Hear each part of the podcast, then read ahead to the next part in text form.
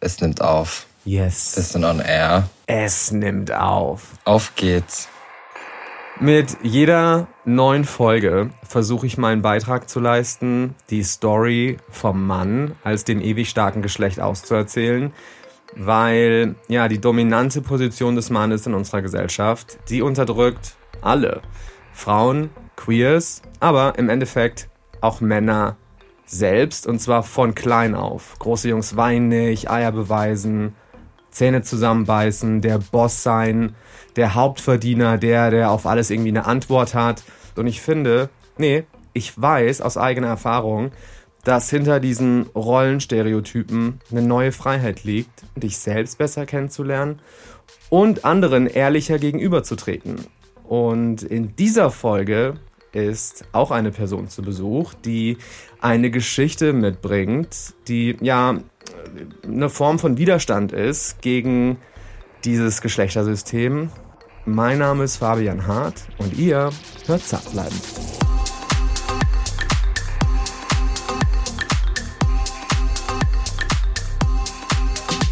Zart bleiben mit Fabian Hart.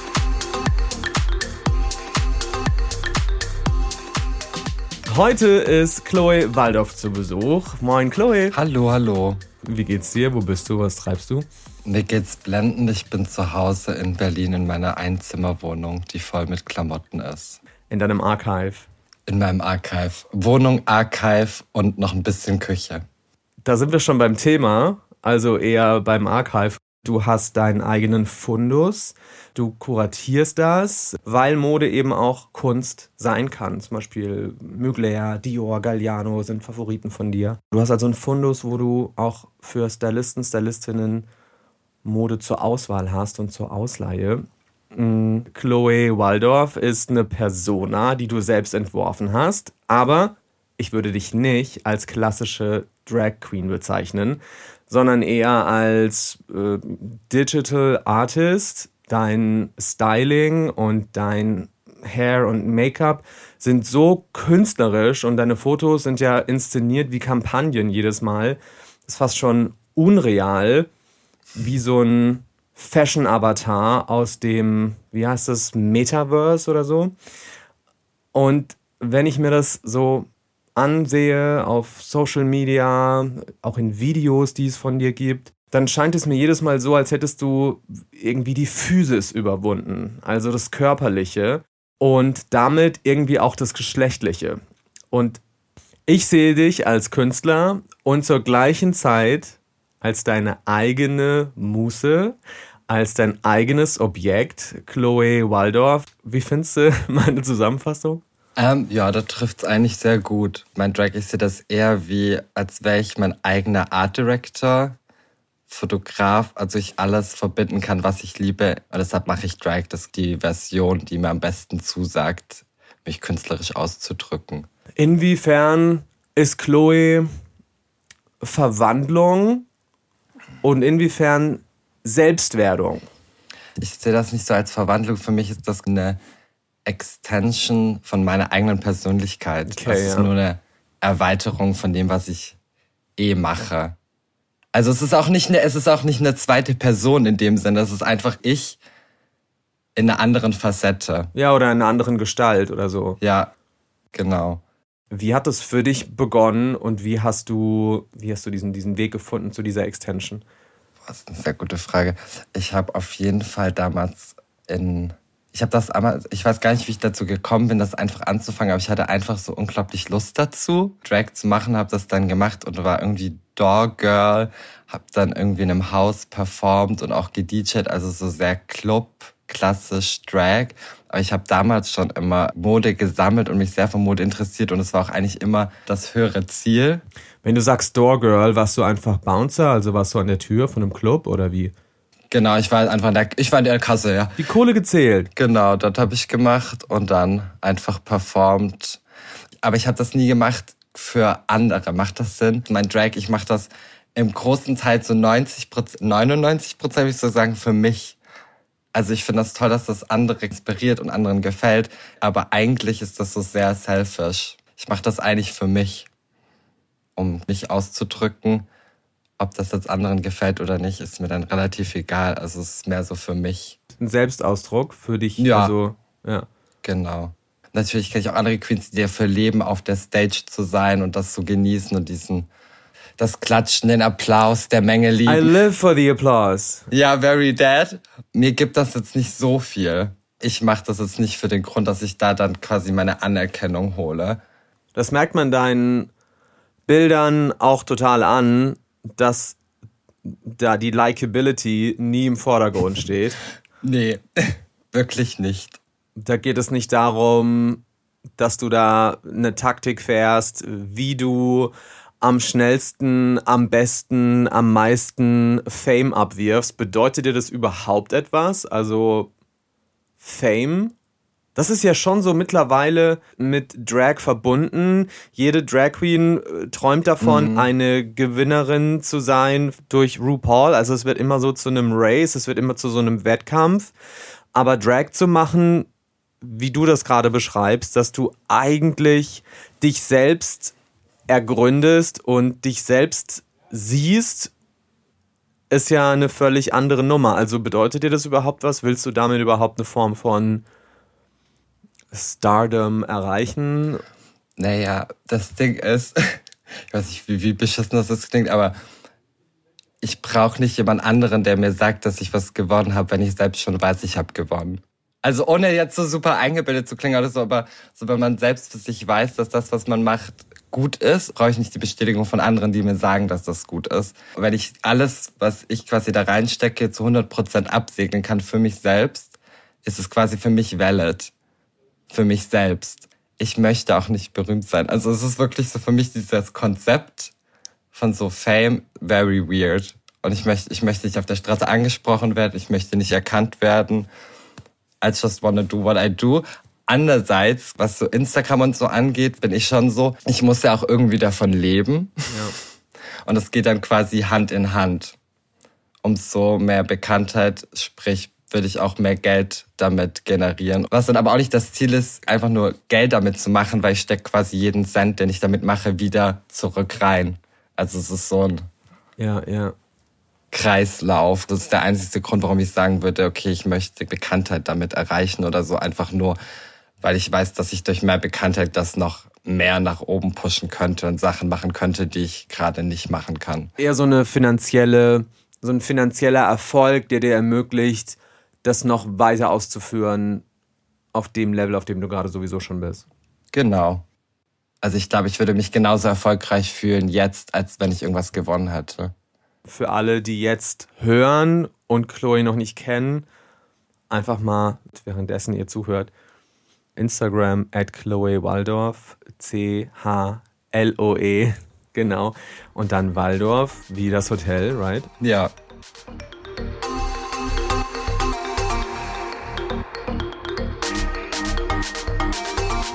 Und wir gehen in die Werbung und sind nicht nur zurück aus der Sommerpause, sondern auch zurück bei Dr. Hauschka. Wie immer. Und kaum ist man mal ein paar Wochen raus, geht's richtig rund im House of Hauschka. Während der Sommerpause nämlich hat Dr. Hauschka gleich zwei neue, ja, Klassiker vorgestellt. Zum einen den Reinigungsbalsam, der richtig creamy ist, wenn der frisch aus der Tube kommt und ja, dann so zu so einem milchigen Balsam wird, wenn man den mit Wasser mixt. Den liebe ich sehr. Ich bin nämlich ein Fan von Verse, also Vielseitigkeit, aber dazu an anderer Stelle mehr. News Nummer zwei ist nämlich das Illuminating Fluid, das gemeinsam mit Saskia Dietz entstanden ist. Die ist bekannt für ihren Schmuck und sie steht auch für den Goldschimmer des Illuminating Fluid und er rettet mich gefühlt gerade vom Sommer in den Herbst und vielleicht geht es euch ja da ähnlich wie mir. Der Wechsel hat mich dieses Jahr völlig übermannt. Sagt man das eigentlich noch so? übermannt oder gibt es da schon eine Neuschöpfung? Jedenfalls bin ich eines Morgens aufgewacht und plötzlich war er am Boden. Der Sommer lag da zwischen Laub und Kastanien und Eicheln und ich war noch nicht fertig. Aber sich gegen einen natürlichen Rhythmus zu stellen, das funktioniert einfach nicht. Und das ist auch gut so und auch gut so für die Haut. Regeneration ist key und wie aus dem Sommer ein goldener Herbst wird, Dazu später mehr. Jetzt erstmal zurück zur Show. Zurück zu Zartbleiben.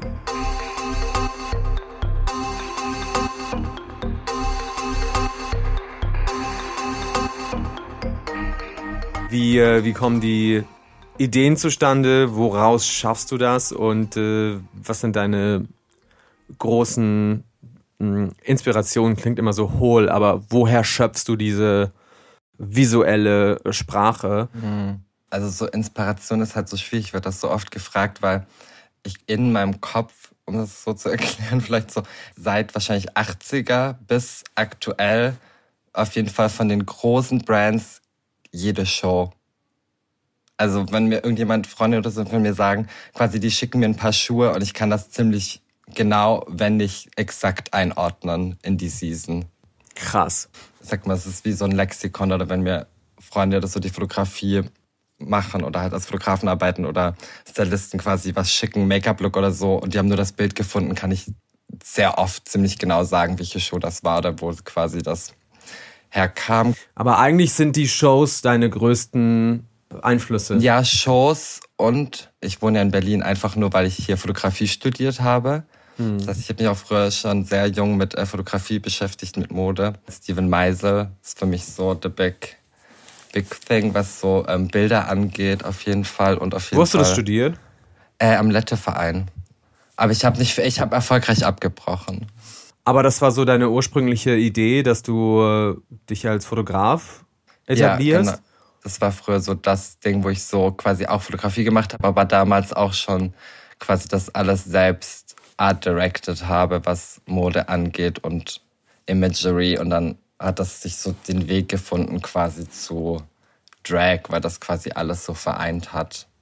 Ey, weil wir jetzt gerade so sehr darüber sprechen, was du eigentlich machst. Ich habe eine gute Freundin von dir gefragt, wie Oh sie dich sieht und ähm, wer Chloe Waldorf ist für sie. Soll ich dir mal vorspielen? Ja, bitte. Okay, geht los. Jetzt Ja? ich, ich werde lachen. Chloe Waldorf ist ein Drag-Konzept, das sich voll und ganz der Mode widmet, in absoluter Perfektion. Wenn Fashion eine Religion wäre, dann wäre Chloe Waldorf unser Papst. Sie ist absolut perfektionistisch veranlagt. Hier wird auf das kleinste Detail geachtet. Die Mode wird von ihr in einer Schönheit und in einer Grazie mit Eleganz dargestellt. Sie versucht, Mode auch in ihren References so gut wie es nur geht wiederzugeben. Sie respektiert auch die Geschichte der Mode. Sie liebt auch die Modegeschichte und ich würde sagen, sie ist außerhalb und innerhalb von Drag ein wandelndes Fashion-Lexikon. ja, okay, das war Ivana Vladislava. Ähm, Icon Legend.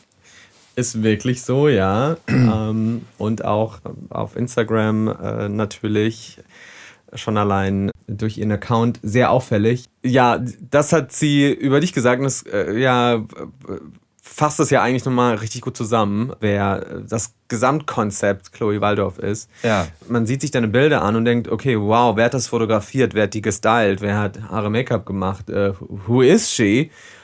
And it's all you. Ja, am Ende bin das alles ich in der Regel. Oder Freunde von mir, die ähm, Fotos von mir machen. Also ich kann mich ja leider nicht selbst fotografieren. Aber sonst der Rest ist ziemlich ich. Ich dachte, das sind auch Selbstporträts oder so, oder dass du das mit Selbstauslöser machst oder so. Nö, mein bester Freund ist ein sehr guter Fotograf. Und ich habe das Glück quasi, dass ich ihn dazu nötigen kann, auch von mir manchmal Bilder zu machen. Würdest du dich als Kunstwerk bezeichnen? Was ist halt Kunst? Ist halt sehr, ist ein sehr breit gefächerter Begriff. Aber würde ich jetzt davon ausgehen, ähm, quasi, dass es schon auch Drag ist und ich Drag eigentlich schon als Kunstform sehe, würde ich schon sagen, dass es in einer Art schon Kunst ist. Ich sage auch immer, Kunst kommt von Können. Und demnach würde ich sagen, es ist schon ziemlich, äh, es ist Kunst. Ja. Wie steht es um, um Make-up? Hast du dir das selbst beigebracht? am Anfang, ich hatte kein Make, äh, ich hatte kein Make-up, habe das alles gekauft, habe von Anfang an teures Make-up gekauft. Ich war schon immer, ich war schon immer, I, I always wanted the best of the best. That's very me. Und ähm, ich habe mir das komplett selbst beigebracht und ich habe ja von Anfang an quasi auch meine eigenen Bilder bearbeitet. Und dadurch, dass ich die selber bearbeitet habe, habe ich auch immer gesehen, was an meinem Make-up nicht stimmt. Also was das, was ich dann quasi bearbeitet habe, habe ich nächstes Mal verbessert und immer so weiter. Und so genau und so bin ich quasi auch an dem Punkt, wo ich jetzt bin, wo ich einfach wirklich ungelogen mein Make-up nicht mehr retuschieren muss, weil ich alles das verändert habe und das quasi auch so angepasst habe. Ich, ich sage auch mal, mein komplettes Gesicht ist angepasst für eine Kamera über die Jahre. Also früher war das noch sehr draggy und sehr club weil das halt auch da funktioniert, aber mittlerweile ist das halt komplett angepasst an Foto, Video, Medium, dass es darin gut aussieht. Und ich das quasi immer wieder gesehen habe, wenn ich Fehler gemacht habe an den Bildern, was ich nächstes Mal richtig machen kann, damit ich nicht genervt das wegretuschieren muss. Mhm. Inwiefern ist denn dieses weibliche, dieses Darstellen einer weiblichen Figur wichtig für dich? Mm, ich finde einfach so, ich mag halt auch so diesen Mix zwischen so einer sehr femininen, sehr, aber gleichzeitig auch sehr maskulin stark. Ich mag so diesen Mix und halt auch very dieses Terry Mook der 90er, 80er, so diese Frau, die sich nicht für Männer schön macht sondern die mit Männern spielt. Hyperfeminin im klassischen Sinne. Ich mag so diese sehr überspitzte, am Limit Femininity, die aber gleichzeitig auch so sehr owned. Frauenmode ist ja immer auch exaltierter. Frauenmode ist ja immer auch aufregender als Männermode. Ist das mhm. auch ein Grund, warum du diese Frauenmode an dir auch verkörperst, spielt das da mit rein, dass du sagst, es ist einfach inspirierender, einen Look zu tragen, der für eine Frau, ja, ja oder?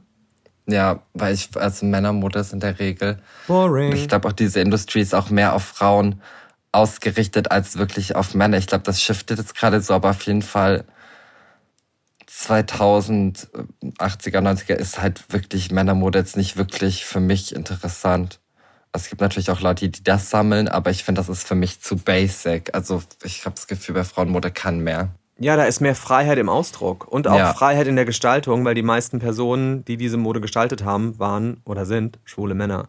Ja, ich selbst trage auch in meinem Alltag einfach the most boring shit. Ich trage eine Jeans und einen schwarzen Fruit of the Loom Pullover. Also das ist ja so dieses, dieses, dieses, dieses zwei Welten Ding vielleicht eher so, als in meinem, in meinem Schrank hängen hier irgendwelche Designer, Borderline, Couture-Sachen, die ich wirklich trage. Also das hängt hier einfach so für mein own pleasure, dass ich es halt habe von einem Collector. Wie eine Ausstellung. Ja, aber ich selber für mich ähm, trage halt keine, also sehr selten trage ich mal irgendwie Designer-Sachen. Ich als Person in meinem Day-to-Day-Life, weil mich das, weil ich das ist, ich habe das da jetzt auch meinem besten Freund, habe ich das irgendwie auch erzählt, weil ich, mir reicht das quasi so, weil da bin ich dann schon so drüber und so, aber in meinem Alltag möchte ich das gar nicht. Ich möchte gar nicht so fashionable sein in meinem Alltag. Ich liebe es einfach nur so komplett schwarz, super boring, unauffällig. Ich liebe das. Chloe ist für mich schon dann quasi dieses Statement. Ich gehe dann irgendwie in Jogginghose irgendwo hin. Und ich kann auch nähen, theoretisch. Also in der Theorie könnte ich auch, glaube ich, selber mir Kleidung machen, aber das interessiert mich halt nicht und deshalb mache ich es nicht. Eigentlich hast du ja alle diese Dinge, die du brauchst für einen Drag Race Kontext. Also wenn du sagst, du machst nichts für einen Fame, machst du es vielleicht für einen Ehrgeiz? Oh, schwierig zu sagen. Das ist das Ding, weil das, wenn ich halt was mache, ich liebe schon der Beste zu sein. Muss ich, muss ich leider zugeben. Also sagen wir so, ich habe den Ehrgeiz, wenn ich weiß, es ist etwas, wo ich richtig gut drin bin also würde es jetzt Mode gehen, hätte ich schon den Ehrgeiz, da sehr gut zu sein, weil ich weiß, dass das ist das, was ich kann. Also ich habe das quasi nur für die Dinge, wo ich wirklich so 100 Prozent auch selbst schon das Selbstbewusstsein habe, zu wissen, okay, da bin ich richtig gut drin. Aber es geht schon um eine Form von Perfektionismus auch, oder? Ja, ich lieb's. Und woher glaubst du, kommt das? Woher kommt deine Tendenz zum Perfektionismus? Also, weil das ist auch etwas, das mir natürlich auffällt oder das wahrscheinlich allen auffällt, wenn sie deine Bilder sehen und deine äh, Looks, dass da einfach, ja, wie das Ivana auch gerade eben gesagt hat, so eine Detailhingabe existiert. Mhm. Da sitzt jeder Ohrring und matcht jeder Fingernagel und jeder Lidstrich. Woher kommt dieser Perfektionismus? Weil der ist ja eigentlich, du bist als Berlinerin, als Berliner Drag Queen, als Berliner Drag Artist, ist das ja eher untypisch, weil Berlin ist ja eigentlich mhm. eher so ein bisschen rough und muss es eigentlich muss es nicht sitzen, es muss einfach nur äh, eine Aussage haben, lustig sein oder eine Aussage haben. Mhm. Woher glaubst du, kommt dein Perfektionismus? Ich möchte das wissen. Das ist eine gute Frage. Ich würde jetzt gerne sagen, weil ich ähm, Sternzeichen Jungfrau bin. Aber es ist so eine lazy Antwort, aber es trifft halt so perfekt drauf zu. Aber ähm, ich weiß, ich hatte, ich hatte das halt schon immer. So eine Verbissenheit für so Details und so. Aber ich glaube, meine Eltern sind auch so. Also ich glaube auch, dass das sehr viel auch daher kommt, wie ich aufgewachsen bin. Ich komme eigentlich aus Stuttgart. Mm, und das ist schon very, ähm, ähm, meine Eltern haben immer gearbeitet. Schaffe, schaffe, Häusle baue. Ja, und mein Vater hat immer gesagt, im, im Leben ist nichts umsonst. Muss für alles arbeiten, also nichts kommt umsonst. Ich komme ja auch aus Süddeutschland. Nur wer was schafft, ist was wert. Das kenne ich natürlich schon. Das ist ja so eine allgemeine, vielleicht auch deutsche Auffassung, mhm. also Existenzberechtigung durch, durch Leistung, also Existenzberechtigung durch Leistung. Ja, das ist ja auch eine Form von so ein bisschen Gutbürgerlichkeit, mhm. Spießbürgertum und so. Also nur wenn du richtig krass arbeitest, nur wenn du dich abschaffst, bist du auch was wert. Glaubst du, das steckt da auch noch so ein bisschen mit drin? Also ich glaube tatsächlich, dass das, das, was du gerade gesagt hast, aber ich glaube, das noch in Kombination mit ähm, Schwulsein slash Queersein ich glaube, so unterbewusst habe ich das Gefühl, als queere Person, auf jeden Fall auch aus Süddeutschland, mit diesem Mantra, was du gerade gesagt hast, hat man dann noch mehr das Gefühl nach dem Motto, okay, ich habe jetzt quasi eh schon verkackt in dem Sinne, weil ich schon mal nicht der Norm entspreche. Ich als queere Person muss dann noch mehr leisten, um das überhaupt zu erreichen, als wäre ich jetzt einfach der Norm entsprechend. Weil ich habe ja in Anführungsstrichen ein Handicap. Ja, voll. Ich glaube, damit können sich so viele Queers identifizieren. Ich mich auch auf jeden Fall, weil ich immer denke, denen wirst du mal ordentlich ja. zeigen, was du äh, alles hinbekommst in deinem Leben. Ja, und dann äh, stehst du irgendwann an dem Punkt, denke ich mir, sag mal, für, für, für wen mache ich eigentlich den ganzen Scheiß? Drag ist ja mittlerweile auch an so einem Punkt, mh, hm, also natürlich ist das auch wieder so eine RuPaul-Referenz, aber man muss immer so irgendwie sein inner Saboteur über, überwinden oder seine eigene Vulnerabilität äh, zur Schau stellen, sich nahbar zeigen und wir wollen das Menschliche erkennen an dir und deine Traumata, leg die doch mal bitte kurz auf den Tisch und so. Und das ist ja das Gegenteil von dem, was du gibst. Mhm. Von deinen Blicken, von deinen Posen mhm. ist es ja immer fast schon pissig oder. ich liebe es ja so pissig. Ich bin auch immer so, so ein bisschen so Siren. Ja, so. Genervt. Genau. Das ist so ein bisschen so. ja, it's better than you. So fühle ja. ich mich ganz oft, wenn ich, wenn ich, ich die Bilder an. Das ist für mich gerade balsam für meine Seele. Ich mag das als Persönlichkeitsmerkmal an sich, also für ein Bild, ich mag das halt so, diese Energy. Aber ich habe jetzt das Gefühl, dass ich persönlich halt so gar nicht bin. Deshalb sage ich, es ist quasi so eine Erweiterung auch so von, glaube ich, persönlichen Merkmalen, die ich gerne hätte, die ich aber gar nicht habe im Day-to-Day. -Day. Also ich glaube, ich bin tatsächlich, wenn ich neue Leute kennenlerne, auch eher so shy. Und deshalb habe ich auch das Gefühl, viele Leute, die mich in Drag sehen, auch in Live, denken genau das, was du gerade sagst. Aber es ist eher so ein, ich, ich bin nicht so eine Person, die komplett ähm, offen direkt auf Leute zugeht. Bin eher so ein bisschen awkward. In dem unbekannten Mysterium liegt halt auch so eine, für mich ist das interessanter, als würde ich jetzt über meine, also quasi über die Sachen kann ich auch mit meinem Therapeuten sprechen. Da muss ich jetzt nicht irgendwie zu 50.000 Leuten. Also das ist halt aber meine Persönlichkeit. Also ich habe natürlich auch Freunde, die das machen. Und ich, I don't judge anybody. Also es kann ja jeder machen, wie er will. Aber ich persönlich für mich sehe das halt nicht als Weg für mich. Ich möchte nicht bekannt dafür sein, Empowerment für andere zu schaffen oder wie ich auch vorhin gesagt habe, alles, was ich mache, ist so sehr ich-bezogen und demnach möchte ich halt auch nur das teilen, was ich teile. Und das ist einfach me looking unglaublich gut und niemand kommt daran. Und wenn das andere Leute abholt oder mitnimmt oder auch inspiriert, finde ich das natürlich super. Und ich liebe mir einfach Sachen anzugucken für die Visuality, für die Inspiration. Also ich gucke mir auch kein Editorial an und frage mich dann, okay, das Model. Wie fühlt die sich? Ja, wie fühlt die sich? Was, was, was ist man wohl in ihrer Familienkonstellation los? Was hat sie mit 14 in der Schule? Also hatte sie da eine schwere Zeit? Also ich bin halt einfach nur für die Visuality. Das ist das Einzige, was mich interessiert. So richtig. Und für den Rest rede ich mit meinen Freunden.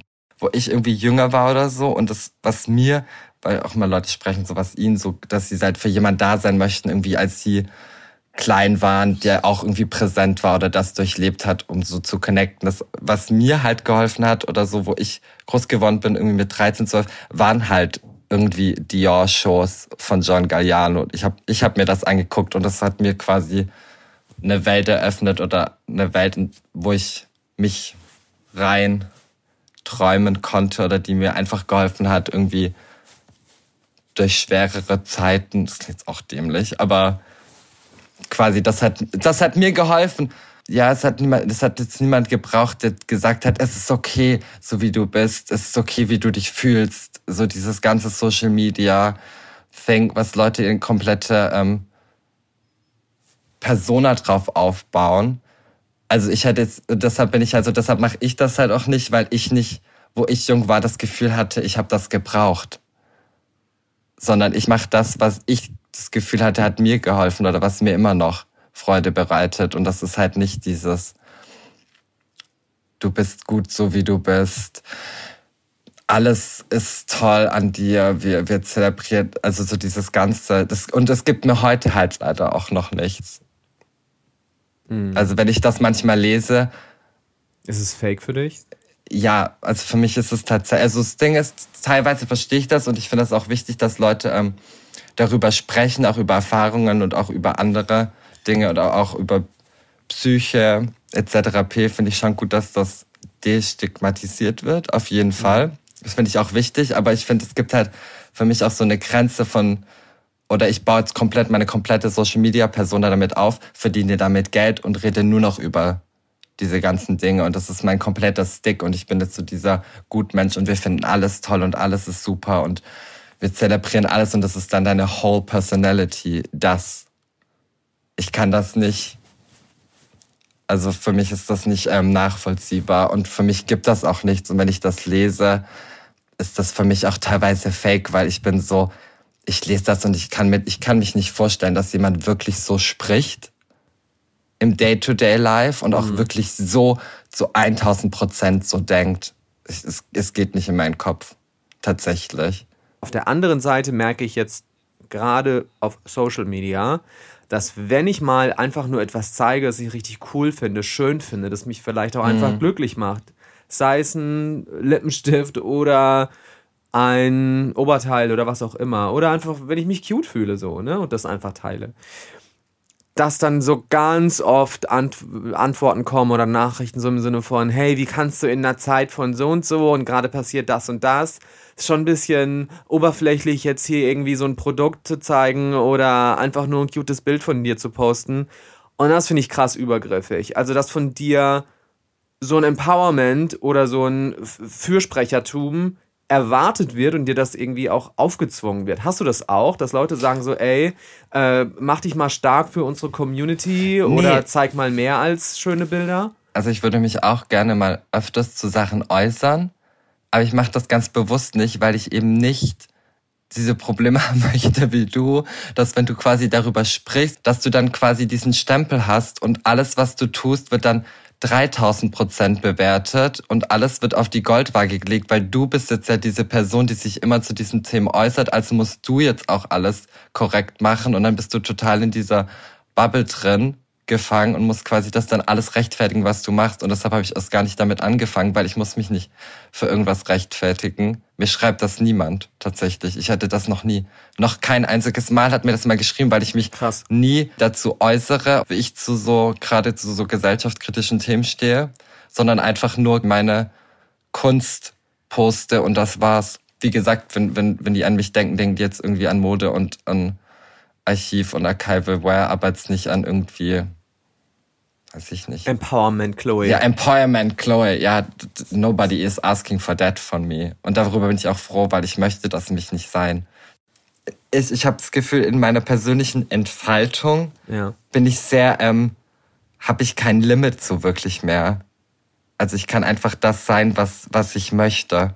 Ich habe nicht mehr das Gefühl, oh, das kann ich jetzt nicht machen oder ich, äh, ich kann das nicht tragen, keine Ahnung, egal. Also ich sitze hier ohne Augenbrauen. Wo ich neu nach Berlin gezogen bin, da ist man schon noch irgendwie von Stuttgart, da hat man schon noch rückblickend betrachtet, dachte ich da auch schon, dass ich so ziemlich das mache, worauf ich Lust habe. Ich glaube, da hat man schon noch so ist man schon noch limitiert und überlegt noch so ein bisschen, ja, kann ich das jetzt wirklich?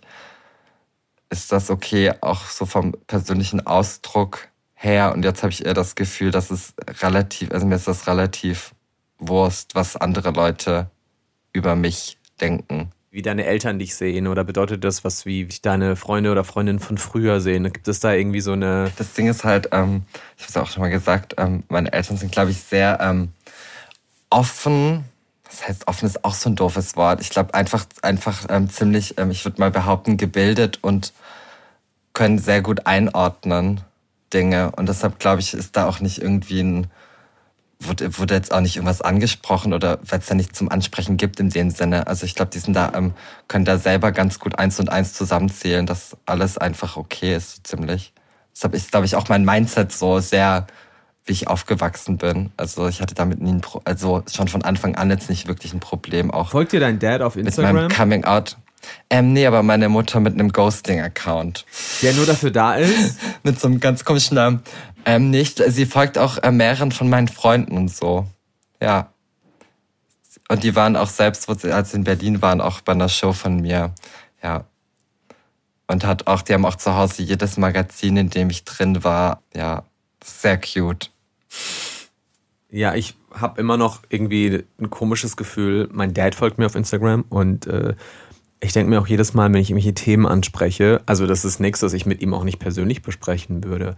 Aber es ist trotzdem irgendwie komisch. Also jetzt habe ich zum Beispiel mich äh, über Affenpocken habe ich gerantet, ähm, beziehungsweise über die so spärlich vorhandene mh, Impfdosen Ja. und wie äh, unwürdig das eigentlich ist, gerade für homosexuelle Männer, für Queers, die ja im Endeffekt noch immer das Trauma der HIV-AIDS-Krise schultern, sich da jetzt irgendwie äh, so einen so einen Impftermin zu erbetteln, finde ich irgendwie total nervig.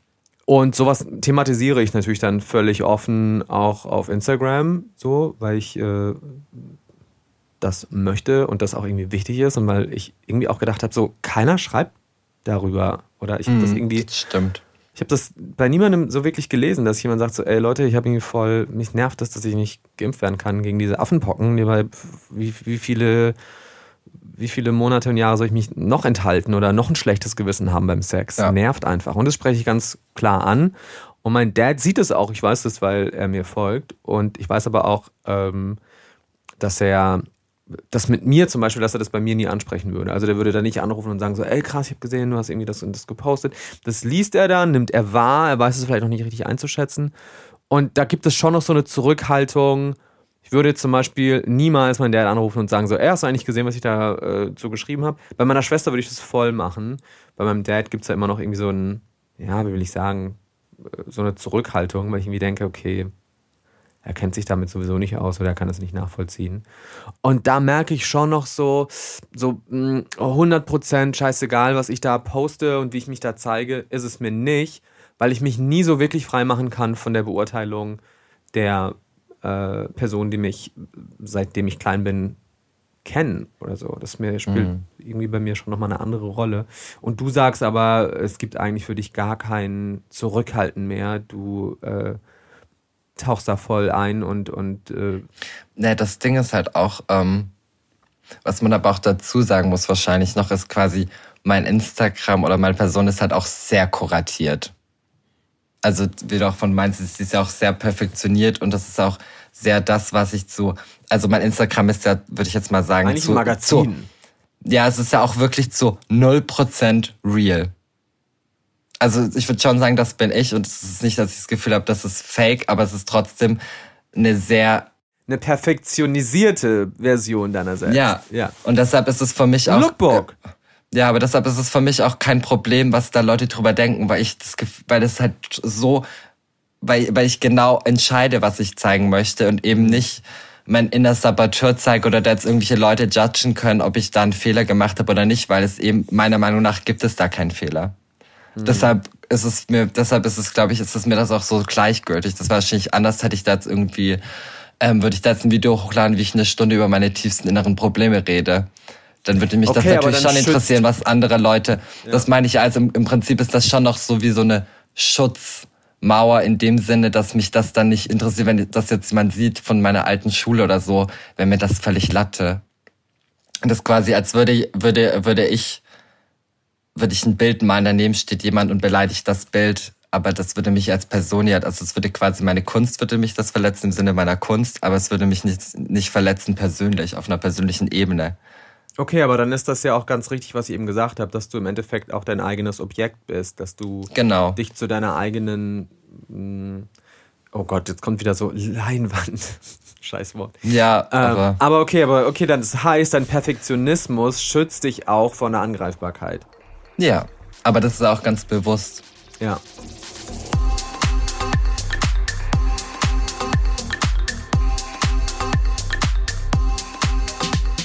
Und wir sind nochmal zurück in der Werbung bei Dr. Hauschka. Und im ersten Werbeblock wurde es plötzlich Herbst und trotzdem hoffnungsvoll. Der Sommer steht mir irgendwie immer noch ins Gesicht geschrieben und das dank des neuen Dr. Hauschka Illuminating Fluid, das gemeinsam mit Schmuckdesignerin Saskia Dietz entstanden ist. Ich bin in den meisten Fällen kein Fan von Highlighter-Produkten, weil die ganz oft, ja, glitzern und das sieht immer fake aus und ich traue solchen Produkten auch nicht, wenn sie keine Naturkosmetik sind. Die Bedenken habe ich natürlich beim Illuminating Fluid nicht und ich mixe das auch einfach ja in die Tagescreme. So sieht es echt natürlich aus und es ist auch natürlich nur natürlich drin. Jojobaöl, Kokosöl, Aprikosenkernöl und Shea Butter zum Beispiel. Und wie sich der goldene Herbst in meinem Gesicht anhört, ja genau, das kommt jetzt.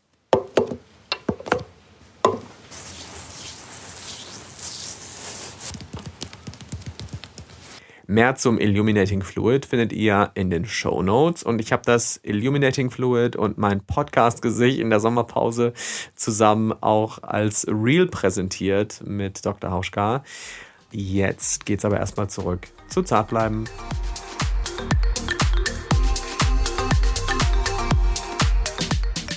Würdest du sagen, das, was du tust, ist Underground? Ist irgendwie so eine, eine Form von Subkultur, weil du sagst, du bist irgendwie Nische?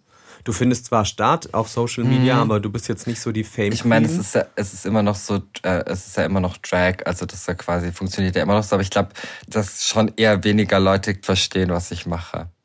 Ich glaube, das kann niemand so gut wertschätzen, was ich mache, wie ich selbst, weil es ist halt einfach so, ähm, super viel Arbeit und ich glaube, es sieht nicht aus wie so viel Arbeit. Also ich gucke das auch manchmal selber an und bin so, okay, ich glaube, man, man rafft jetzt nicht, dass ich irgendwie eineinhalb Jahre lang dieses Teil gesucht habe. Weil das halt für andere Leute ist das halt einfach nur ein Schuh, aber für mich ist das halt der Schuh. Und Oder- das, das Puzzleteil, das. ja, genau. Ja. Also deshalb poste ich auch manchmal nicht so viel, weil ich habe hier, ich habe hier so viele Sachen hängen, aber für mich ist es dann so, okay, ich habe die Hose, ich habe die Ohrringe, die es gar nie zu kaufen gab. Das sind dann irgendwelche Samples, die ich über irgendwelche 15 Ecken und nach irgendwie dann hierher geschifft habe, über auch 15 Ecken, ähm, dass ich das dann irgendwie gefunden habe.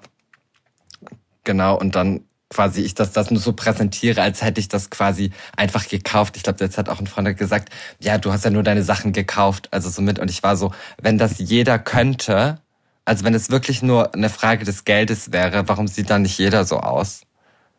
Also ich finde, die Sachen sehen an dir nie gekauft aus. Ich finde, du siehst immer aus, als wäre das ein Job, diese Dinge zu tragen. Also das, das ist, weißt du, es sieht immer so aus, als wäre das einfach dein Job, dass du diese Sachen trägst, weil es eine Form von Performance Art ist, auf jeden Fall. Also die, wie du sie trägst, die Posen, die du einnimmst, dein Blick dazu, Haare, Mhm. Make-up, das ist so eine Inszenierung, dass ich nicht denke, da ist jemand auf einem Bild zu sehen, die hat sich gerade irgendwie einen Look geshoppt und hat halt ein schönes Bild davon machen lassen. Ich will jetzt halt auch nichts, also bis sagen, aber es gibt halt tatsächlich, es gibt halt auch mittlerweile sehr viele Queens, die auch irgendwie Mugler kaufen, weil das halt sehr popular wurde.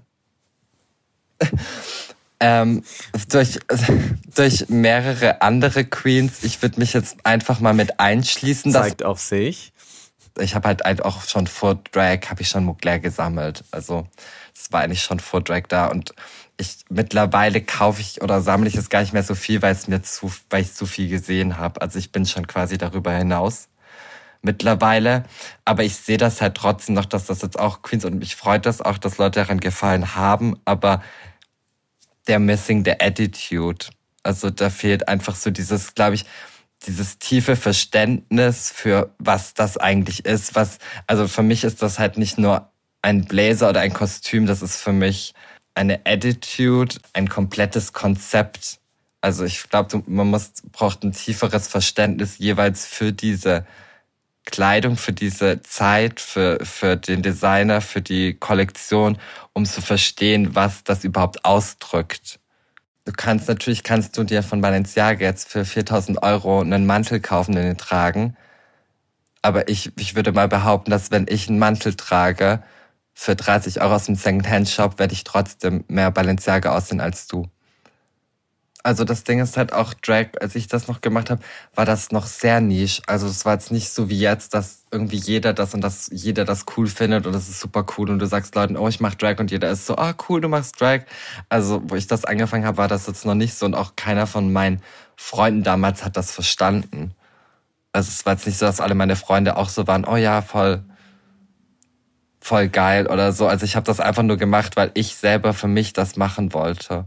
Ich finde, darin liegt dann doch eine Form von, lass uns nicht diesen abgedroschenen Empowerment-Begriff nehmen, aber vielleicht hast du da etwas Inspiratives, nämlich, dass man sich trauen darf, Seiten an sich auszuleben, ohne es zu verstecken oder ohne das im Kämmerchen zu machen, so dass es niemand mitbekommt, sondern dass das auch völlig ein valider Teil deines Lebens ist, aber dass man es nicht tut, um dafür beklatscht zu werden oder dass man es nicht tut, damit andere sagen, hey, ich verstehe es. So.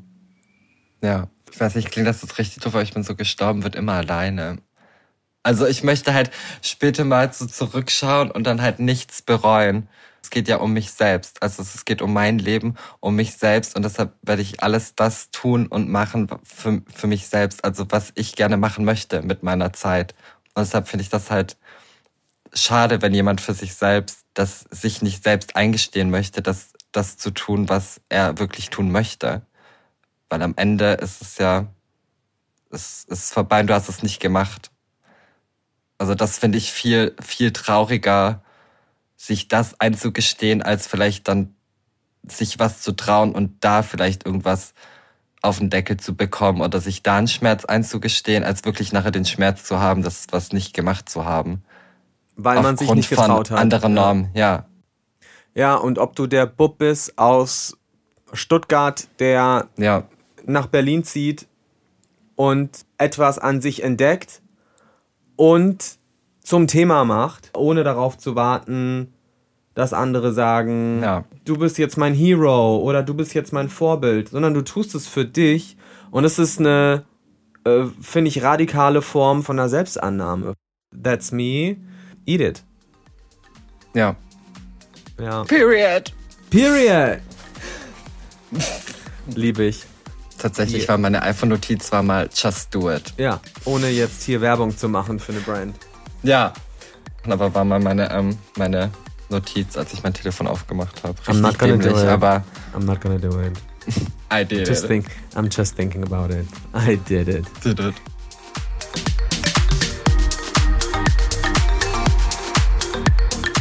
Okay, das war eine neue Folge.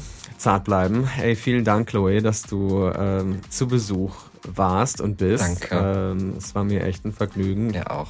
Wir führen ja schon Gespräche und Konversationen und manchmal ranten wir auch ab über bestimmte Dinge, die uns aufregen. Über. Pseudo-Wokeness. Ich lieb's auch voll. Und wir haben das, glaube ich, begonnen im ähm, Clubhouse. Clubhouse. Ja, oh mein Gott, wir waren Clubhauser. Ja. Ähm, Ist jetzt tot. Und jetzt haben wir es verlagert auf Instagram und, und so. Finde ich gut.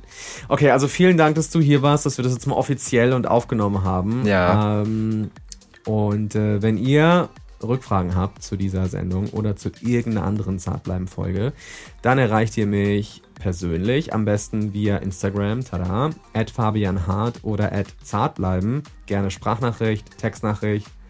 Ich antworte oft. Nein, ich antworte immer.